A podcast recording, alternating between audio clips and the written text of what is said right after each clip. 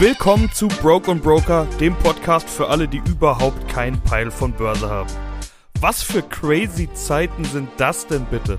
Sorry, wenn ich mich länger als üblich hier mal rausgehalten habe, aber ganz ehrlich, ich bin sowas von raus, ich blick gar nichts mehr. Es ist Krieg in Europa seit vier Wochen und es trifft mich echt hart. Also nicht so Will Smith at the Oscars mäßig, sondern volle Kanne auf allen Ebenen. Außer im Depot. Da irgendwie nicht so. Und das blicke ich auch nicht. Gehört ihr zu denen, die Ende Februar gesagt haben, kaufen, wenn die Kanonen donnern? Das ist eine Punchline, die ehrlich gesagt fucking makaber ist, wenn da draußen wirklich die Kanonen donnern. Warum schiebe ich hier jetzt so einen Film? Weil alle Leute kaufen, als gäbe es keinen Morgen.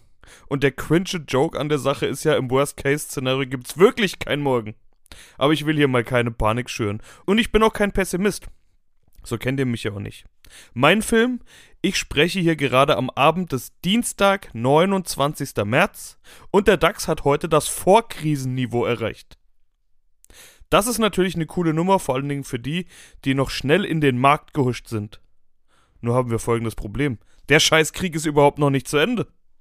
Okay, heute wurde da wieder irgendwas daher verhandelt. Wissen wir irgendwas? Angeblich ziehen sich die Russen zurück aus dem Westen rund um Kiew.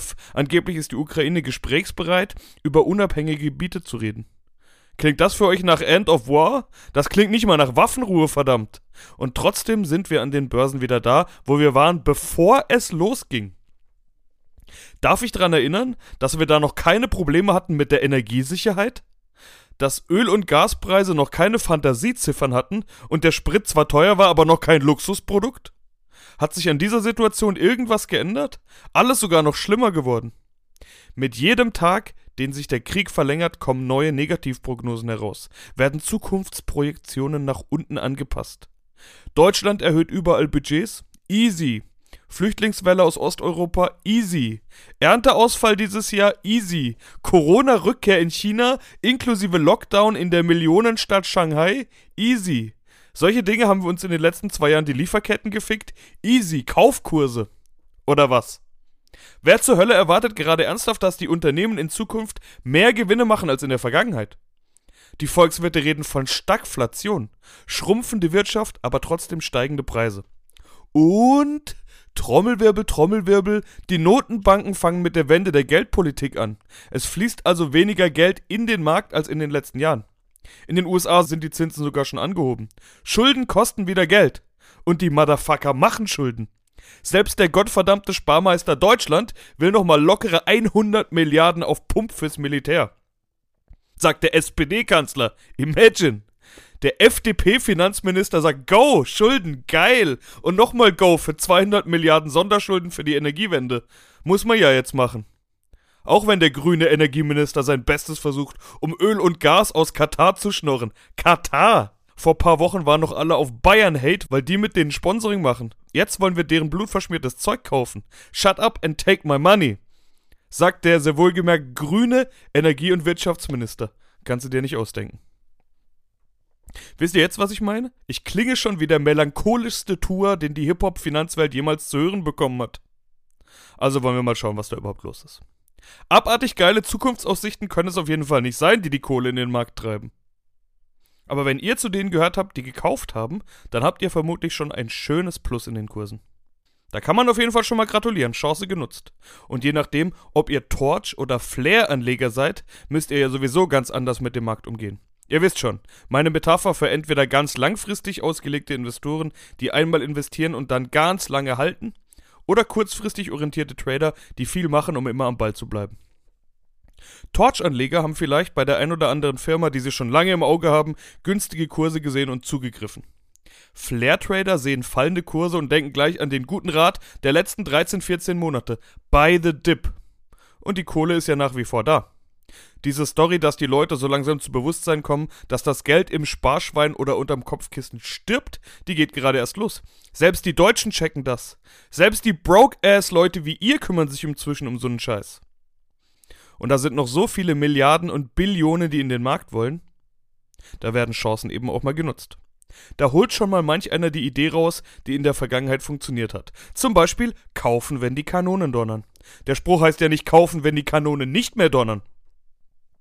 Ich glaube auch, dass die Leute in der Lage sind, aus den Fehlern der Vergangenheit zu lernen. Und ich glaube, dass die Medienlandschaft schon heute sehr wohl dazu beiträgt. Also, dass man sich in jeder Marktphase und Lebenslage von irgendwo rasch Informationen holen kann, wie man sich hier jetzt am besten verhält und eben nicht in blinder Panik oder aus einfach nur unbeholfener Börsentreuhaftigkeit irgendeine Scheiße baut. Bevor das passiert, machen schon ein paar Leute einen Post oder eine Story oder einen Podcast. Und yes, ich meine natürlich mich selbst damit. Aber nicht nur. Es gibt unglaublich viele Wack-MCs unter den Börsenleuten da draußen. Vor allen Dingen auf Social Media. Aber es gibt auch eine ganze Menge Leute, die ganz genau wissen, was sie da tun und was sie da erzählen. Und die erzählen im Crash vermutlich, dass man jetzt nicht in Panik am Tiefpunkt mit fettem Verlust aussteigen sollte. Und deshalb haben das auch viele nicht getan. Man sagt, die Bess nährt die Bess, also auf fallende Kurse folgen fallende Kurse. Das liegt daran, dass diejenigen, die nervös sind, nach paar Tagen Minus dann halt doch verkaufen und dann die nächsten und so weiter. Das gleiche gilt übrigens umgekehrt auch. Die Hoss nährt die Hoss. Vielleicht sehen wir das gerade sogar ein bisschen. Auf jeden Fall zeigt es eindrucksvoll, dass wenn man lieber mal verkauft hat, man ganz schnell raus war. Also das Ganze auszusitzen war wohl auch nicht die dümmste Idee. Manch ein Schlaumeier hat kurz vor Ausbruch des Kriegs oder schon in den Wochen vorher verkauft, in der Hoffnung bald wieder zu niedrigeren Kursen einsteigen zu können. Ein Flair-Trader-Move par excellence übrigens. Jetzt ist nur die Frage, Seid ihr denn wieder zurück im Markt? Oder läuft der Markt jetzt davon? Oder kaufen die jetzt nach ein paar weiteren Prozent nach oben eben doch einfach noch nach? Vielleicht sogar zu höheren Kursen, als sie eingestiegen sind. Hin und her macht Taschen leer. Ein Spruch wie geprintet von der Börsen-Missy Elliot Beate Sander. Vielleicht müsste man eher Börsen-Elia sagen, glaube ich, weil man immer ein Rest in Peace anhängen muss. Oder kommen die guten Kaufkurse erst noch, weil das alles nochmal schlechter aussehen wird? An was macht sich diese Erholungsrallye überhaupt fest? Wirklich an diesen Verhandlungen, über die wir nichts wissen? An den aktuell etwas sinkenden Ölpreisen? Das ist doch mal ein Argument für 2000 Punkte im DAX, oder? Bei einem Ölpreis, der immer noch über 100 Euro ist. Euer Ernst? Wenn man das alles mal ausspricht, dann merkt man erst, wie absurd das Ganze ist. Und klar kenne ich auch die anderen Argumente. Bei Inflation, und wir haben Inflation wie seit Jahrzehnten nicht, bei Inflation helfen nur Sachwerte. Die werden nämlich steigen. Und neben Immobilien und Gold denkt man da immer auch an Aktien, denn auch das sind Sachwerte. Immerhin beteiligt man sich an Unternehmen. Aber werden die wirklich steigen? Auch die trifft doch die Inflation.